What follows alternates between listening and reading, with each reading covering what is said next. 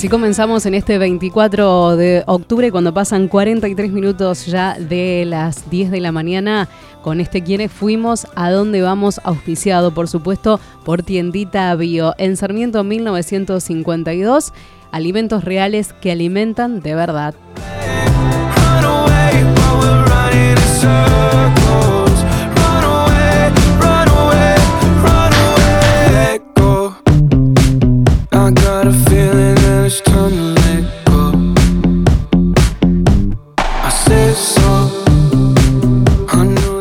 Anda activando el modo avión para viajar junto a nosotros y hoy con un actor internacional pero con sangre argenta.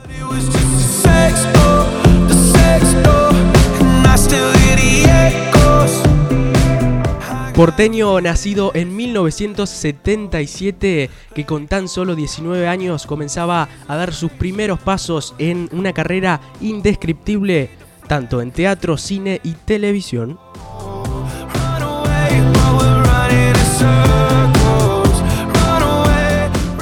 Formó parte del elenco de Como vos y yo, Casi Ángel, Casi Ángeles, Verano del 98, Ciudad del Sol, Hombres de Honor, Mujeres Asesinas y muchos más éxitos de televisivos de nuestro país.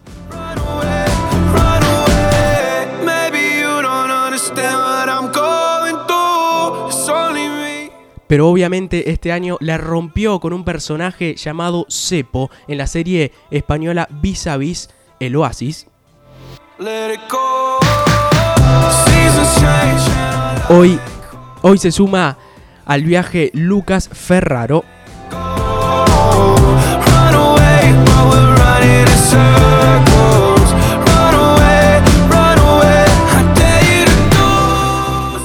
Así presentábamos esta genial entrevista que consiguió Tomás Acosta. Tommy, buenos días. Buenos días. Bien, vamos a iniciar entonces este recorrido. Para entrar más en confianza y a recorrer este carrerón que comienza en 1996, le preguntaba cómo inicia un día en Madrid, porque está en Madrid hoy en día Lucas Ferraro, y qué música escucha. ¿Cómo inicio un día? Eh, con mates. Me encanta arrancar el día con mates. Em, y escucho... En general me gusta arrancar el día en silencio, pero si hay algún momento en el que me gusta poner un poco de música, escucho Cerati, me gusta mucho El Matón Policía Motorizado. Em, también me gusta investigar la música de acá, de España. Em, últimamente la verdad es que no estoy tan escuchador de música. Eh, estoy más como receptivo de lo que aparece, como convivo con gente acá, también hay una chica italiana, por ejemplo, me gusta escuchar la música italiana, eh, me gusta escuchar música española, eh, la más popular, la más rockera. Soy bastante abierto con la música.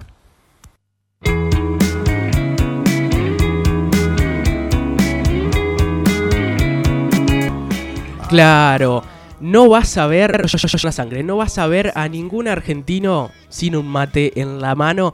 Yo siempre digo, Shelly, que eh, para mí es como un ritualito. Si me ves en Instagram siempre pongo hashtag eh, ritualito.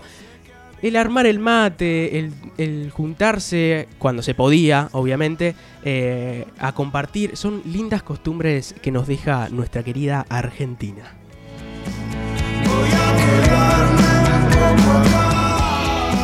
Lucas nos contaba que eh, en, el, en este último tiempo no está muy escuchador de música, pero sí escucha al ídolo de Gustavo Cerati y una banda que en particular yo no conocía, que se llama El, Él mató a un policía motorizado, es lo que estamos escuchando ahora, una banda porteña, más precisamente de eh, la costa, de indie rock. Escuchemos un poquito. Lo que hago es para vos. Ah, ah, el tesoro se está hundiendo. Ah, Yo conocí a Él mató a un policía motorizado por una cover, una versión que hizo Lucho Miloco. Mirá. Porque con ese nombre no. No, no, no, lo conocía, no lo conocía. Pero este tema es lo más. Tiene muy buenos temas. No me acuerdo, la verdad es que no recuerdo si em, este tema era el que hizo Lucho, pero si lo, voy a buscar. Si lo buscas en sus redes, seguro está eh, la versión que hizo de uno de los temas de Él mató a un policía motorizado. Cuidarte siempre a vos en la derrota hasta el final, el final. ¿Cómo era Lucas de pequeño? ¿Qué canción te hace recordar a ese momento? Era lo que le preguntábamos, a ver qué nos respondía. Yo de pequeño me recuerdo como un chico eh, inquieto, curioso, eh, en general bastante alegre y a ver qué canción me recuerda a mi infancia. Eh, yo creo que todas las de Festilindo. Ahí, bueno, eh, acabo de, de, demostrar la cantidad de años que, que, tengo, pero era Festilindo era como Cantaniños también. Esas, esas canciones me hacen, me hacen acordar. Y después hay una que, que era una serie española que se veía en Argentina, que, se llamaba Verano Azul y tenía una canción que, que, cantaban del barco de Changuete no nos moverán y esa canción me recuerda muchísimo a mi infancia. Y bueno, las de Festilindo, las de Cantaniño, pero sobre todo la de Verano Azul, que acá me pasa de vez en cuando de cruzarme con alguien y que recuerde eh, esa serie española y, que yo le diga que yo la veía de pequeño, la verdad que eh, no lo pueden creer. Es como compartir parte de la infancia.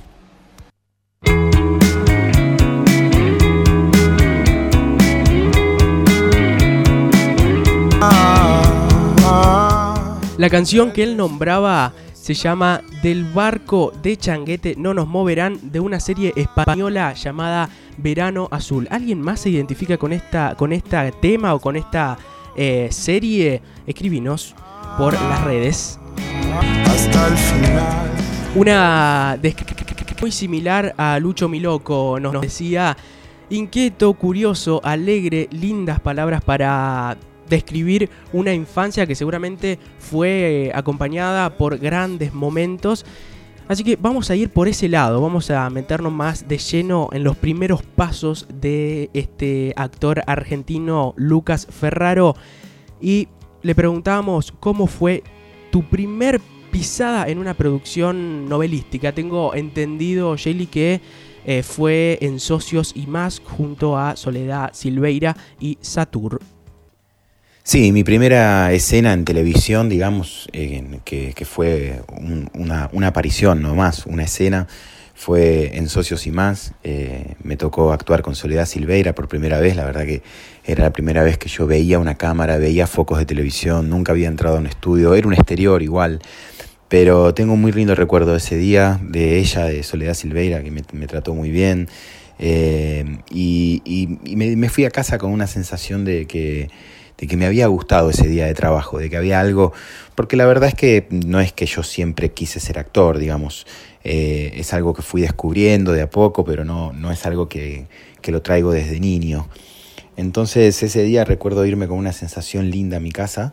Después pasó un mes y me volvieron a llamar de esa misma serie para hacer un personaje que, que tenía más participación. Y bueno, y después pasaron cinco o seis meses hasta que eh, por un casting tuve mi primer contrato en la novela Como vos y yo y ahí ya empecé a, codearme día a día con actores eh, como Esteban Prol, como Luisina Brando, gente muy generosa y aprendí mucho y esa novela duró un año y medio, después vino Los Buscas y, bueno, ahí ya empecé a sentirme más parte de lo que es el mundo de la actuación. Pero me costó, me costó. Recién en Costumbres Argentinas terminé de, sentir que, era actor y que, quería, digamos, apostar definitivamente a eso. Eh, más allá de que esos años trabajé mucho, em, todavía me sentía como sapo de otro pozo. Así que eh, me costó, me costó como unos cinco años terminar de adaptarme y de, sentirme del todo un actor y de, y de ser, pertenecer, digamos, a la, a la comunidad de actores.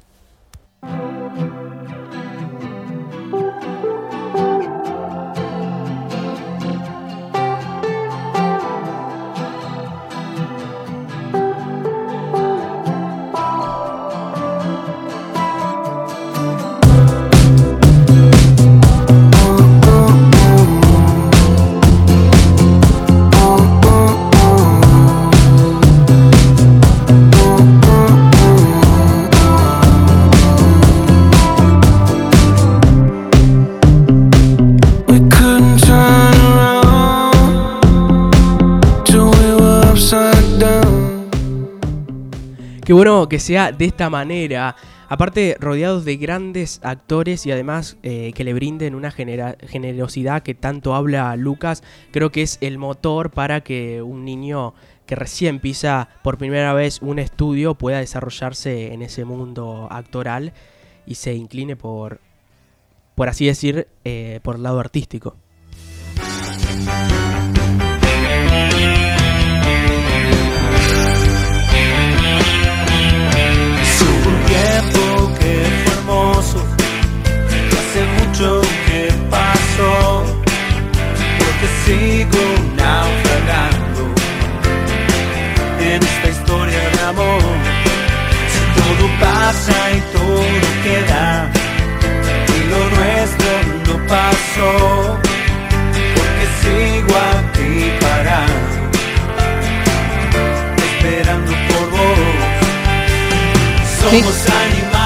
costumbre, de costumbres argentinas.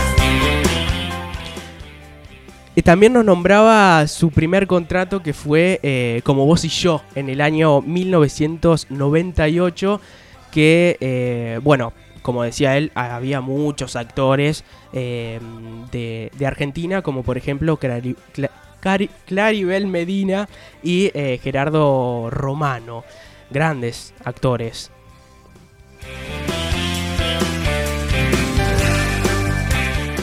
Pero recién se sentía o se denominaba como un actor llegando a 2003 cuando eh, llega su participación en Costumbres Argentinas, que lo que estamos escuchando es la cortina. Somos animales de costumbres, de costumbres argentinas.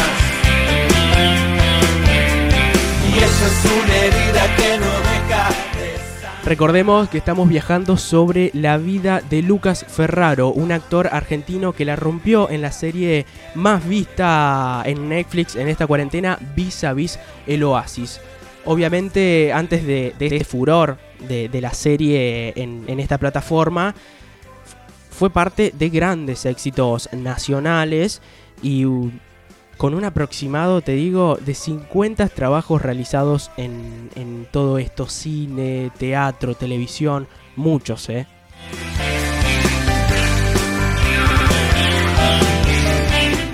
Pero quiero centrarme en algo que llenó grandes eh, momentos y, muchos corazones eh, en nuestro país, que fue su papel en Casi Ángeles.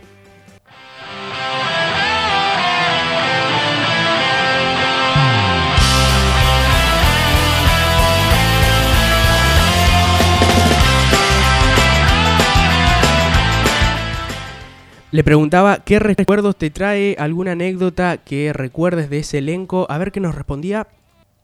Bueno, con respecto a mi paso por Casi Ángeles, tengo un recuerdo. Eh, era como bastante desafiante para mí, por primera vez, trabajar en una comedia, eh, en una serie para adolescentes. Hasta ese momento no, no, había hecho ningún trabajo orientado a ese público y realmente al principio estaba como un poco inquieto, no sabía cómo, cómo iba a desenvolverme. Yo en las clases de teatro hacía comedia y todo, pero nunca me había tocado de hacerla en el trabajo. Y, y de verdad estaba muy, muy desorientado al principio, no sabía para dónde ir con el personaje. Y mm, yo en esa época me divertía mucho imitar a Fito Páez. Entonces transformé un poco esa, esa imitación de, Fito Páez en, en este personaje eh, que obviamente tenía otras características, pero desde ahí me empecé a, amigar con el personaje, a divertirme y a, traerlo hacia algo que, a mí me divertía hacer también, porque mm, me pareció un desafío grande eh, actuar por primera vez ante para un público adolescente, hacer, hacer este tipo de comedia. No estaba acostumbrado y, bueno, la verdad que fue un, un buen recurso. Y anécdotas, bueno, no sé, no, no tengo un recuerdo así fuerte de alguna anécdota de aquella época, pero sí recuerdo un gran compañero que tuve, que era Gerardo Chendo, que hacía de Mowgli, eh, y que fue un placer conocerlo y, y saber lo buena gente y lo gran actor que es.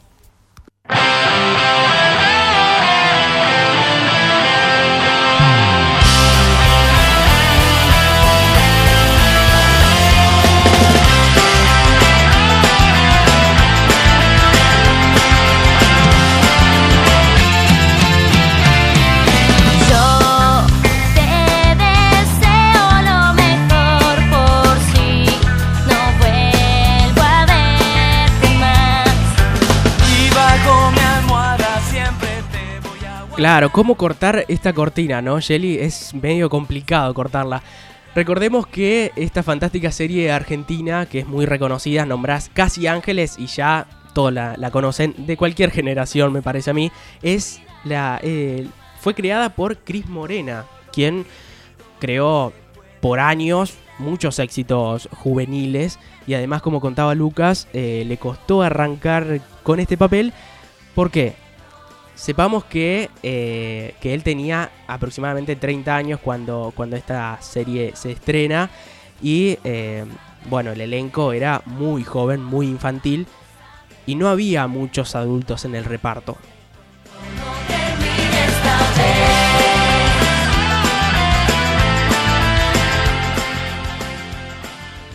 Lindos recuerdos, no, no, no vi mucho. ¿Vos, Shelly, viste algo? ¿De Casi Ángeles? Sí. Eh, sí, muy poco, ya estaba pasada. Claro, y yo era muy chico. yo era muy chico. Como que nos quedó en el medio. Igualmente, por supuesto que, tengo noción, porque fue un éxito tan, pero tan grande que traspasó absolutamente todo. Este año también se estuvo pasando por eh, Telefe, así que fue como volver a revivir todo. Eh, yo llegué a chiquititas. También. un poquito. Él hizo un. Sí, sí, sí. Tuvo, tuvo algunas eh, participaciones. participaciones.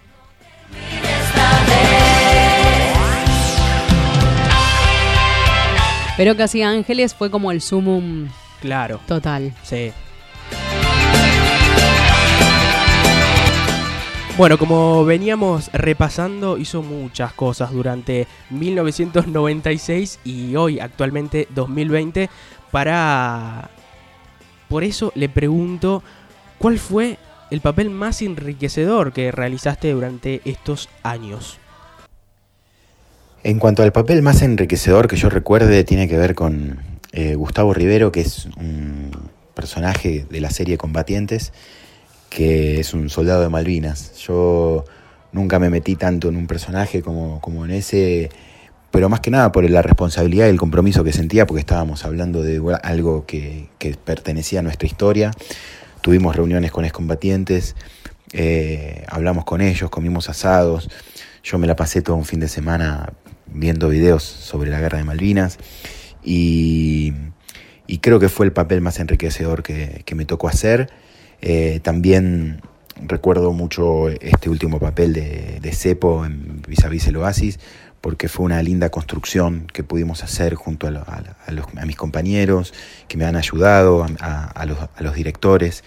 Eh, aparte de ser una serie eh, con, mucha visibilidad en el mundo, digamos, me tocó hacer un personaje entrañable y eso queda, queda guardado en mi corazón.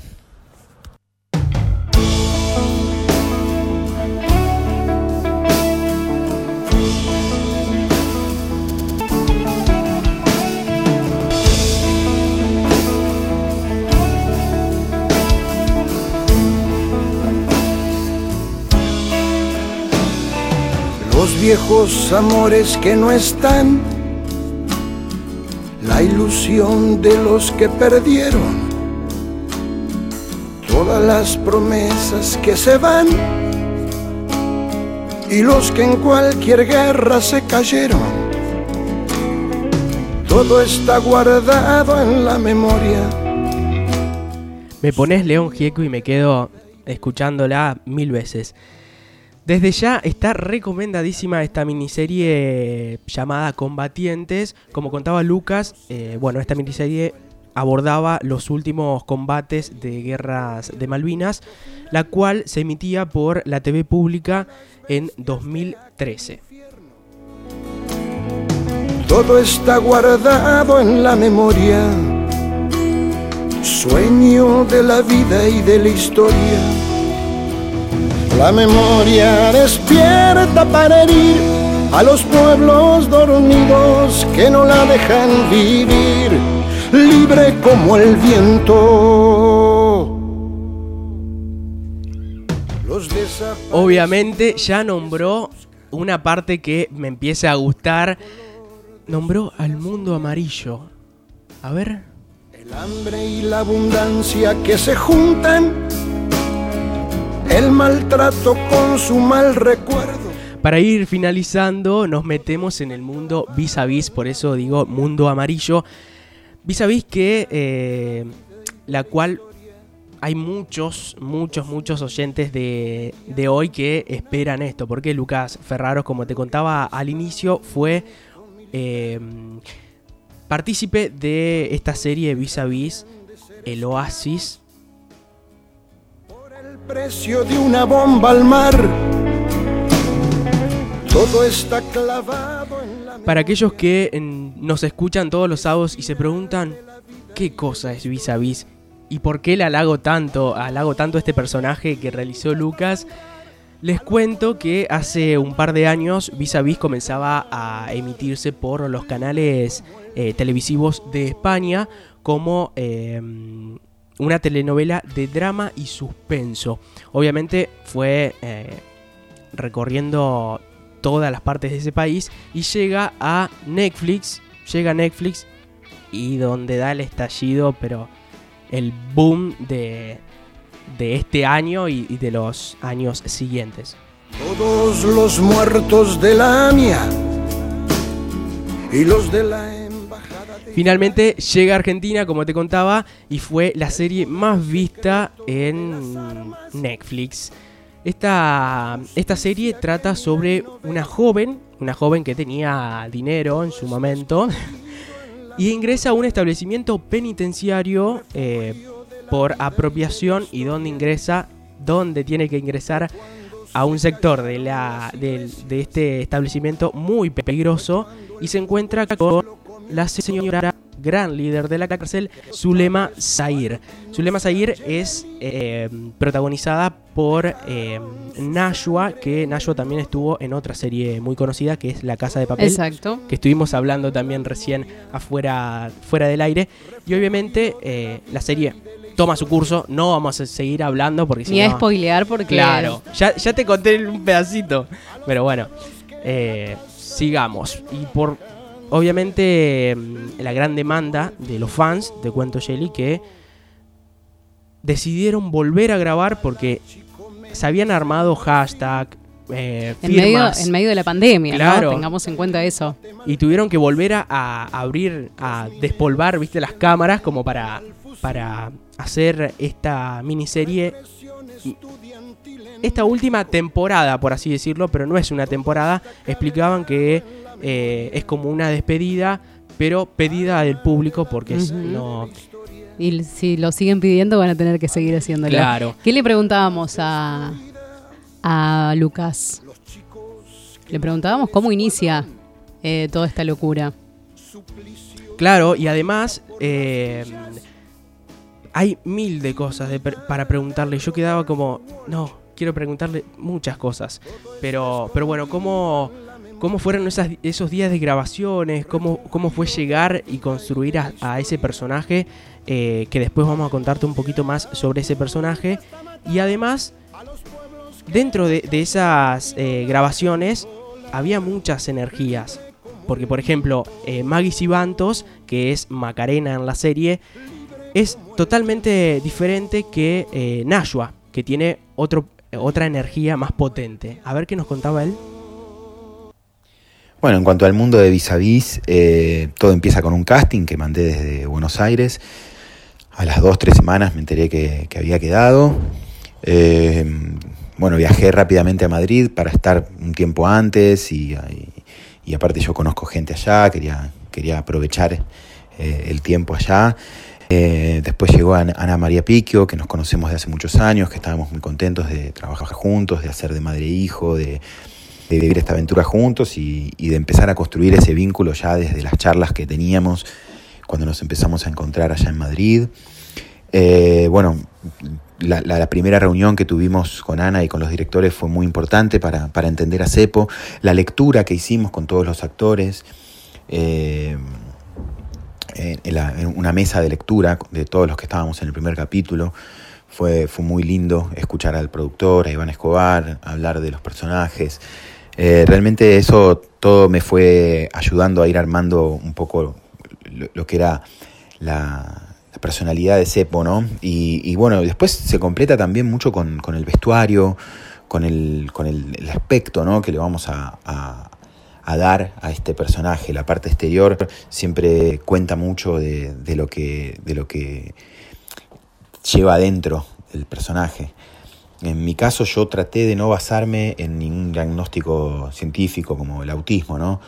porque me pareció más interesante entenderlo desde lo vincular, desde los vínculos que él ha tenido durante su vida, sobre todo el vínculo con su madre, un vínculo muy absorbente, y creo que la conducta que él tiene, este lugar eh, medio atípico donde él pone su atención, donde pone su mirada, tiene que ver con, con un poco eh, un refugio que él encuentra eh, como un escape de, cierta asfixia que puede llegar a sentir en ese hotel o en el vínculo que tiene con su madre o cierta historia familiar también que puede llegar a haber sido medio oscura, medio densa con Sandoval como hermano. Y bueno, trabajándolo en escenas eh, fue muy importante la previa con los actores, con, con Nashua eh, me encontré con una actriz muy lúcida, con, mucha propuesta, con mucho instinto actoral y, bueno, yo la verdad que con, con ese tipo de, actores y actrices me, entiendo bárbaro. Eh, con Ramiro Blas, que hicimos hermanos y, y, nos tocó también escenas muy, muy bonitas. Eh, bueno, con Ana María Piquio, con Maggie Sibantos, que como dicen ustedes, ¿no? es como, como que tienen otras energías con Nashua, pero me parece que en ese sentido eh, es en eso es donde se basa el, secreto y el éxito de Vis a Vis, que es esas dos energías tan, el yin y el yang, ¿no? Maggie siempre dispuesta al trabajo, siempre eh, muy abierta a, lo que sea trabajar la escena, entonces Realmente rescato todos los actores, a todos los actores del proyecto y sobre todo a los directores, a Sandra Gallego y a Miguel Ángel Vivas, que eh, nos han guiado de manera maravillosa. Y bueno, fue un placer, fue un placer eh, hacer este, este personaje en esta serie con actores de, todos lados del mundo, eh, sobre todo México, Argentina y España, pero también había peruanos, había, no sé, un poco de todo. Eh, y bueno, eso, eso, fue la experiencia de Vis a Vis, en resumen. Eh, realmente la visibilidad que tienen hoy este tipo de series a través de las plataformas hace que, que se puedan ver en todo el mundo y es la primera vez que a mí me toca hacer un trabajo de este tipo, así que me pone muy contento.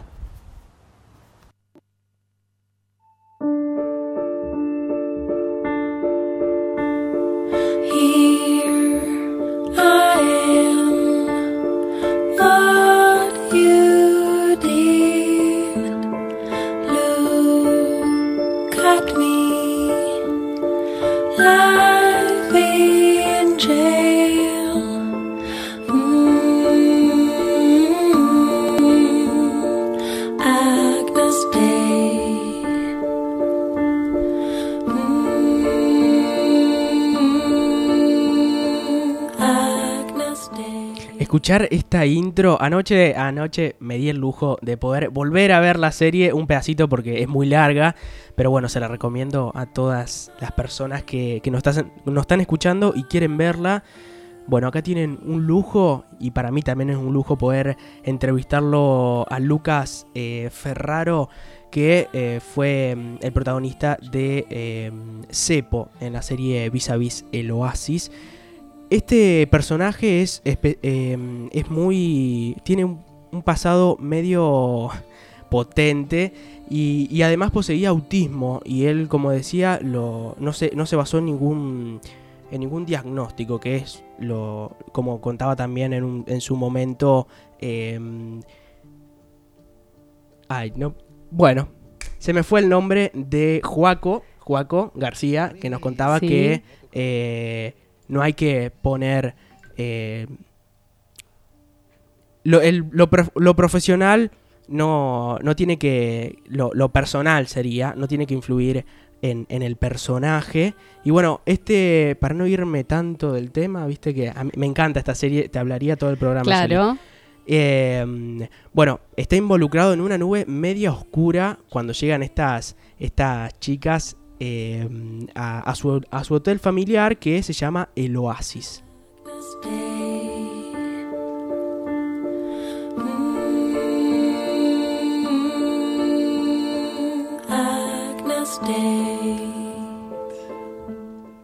Compartimos totalmente la felicidad que, siente eh, que sentís vos en este momento y además que siente Lucas Ferraro cuando decía que eh, fue su primera vez en, en una serie tan reconocida a nivel mundial. Nos dio un bonus. Te cuento que nos dio un bonus. Le digo, ¿me das un bonus si tenés tiempo? Bueno, obviamente es un grande. Y le preguntaba, ¿en qué serie o película te verías actuando ahora, en este momento? A mí me, ha tocado mucho hacer eh, películas y series de época. Y y la verdad es que me, encantaría hacer algo, algo de época. Em, no sé qué, pero por ahí algo bien, bien antiguo, como de principio del siglo pasado. Eh, me encantaría. Siempre me tocó en series, en, películas, eh, encarar personajes de época, pero, pero nunca tan, tan lejano en el tiempo. Así que eso sería algo muy lindo. Y también me gustaría hacer de, jugador de fútbol, en alguna película que, que necesiten un jugador de fútbol un poco veterano, o aunque sea un arquero o un director técnico, ya a esta altura no sé si doy para fútbol, pero ese es un sueño que me, queda por cumplir, poder hacer de, de, algo que tenga, que tenga que ver con el fútbol. La verdad que me encantaría. Les dejo un saludo grande a todos y muchas gracias por, la entrevista.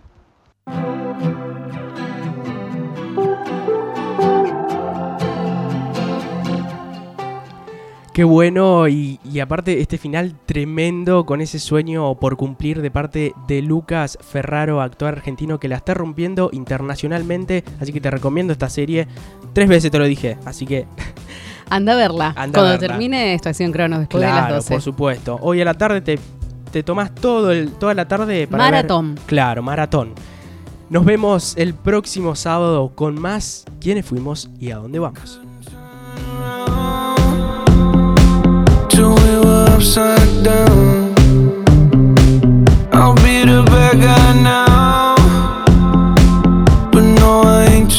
proud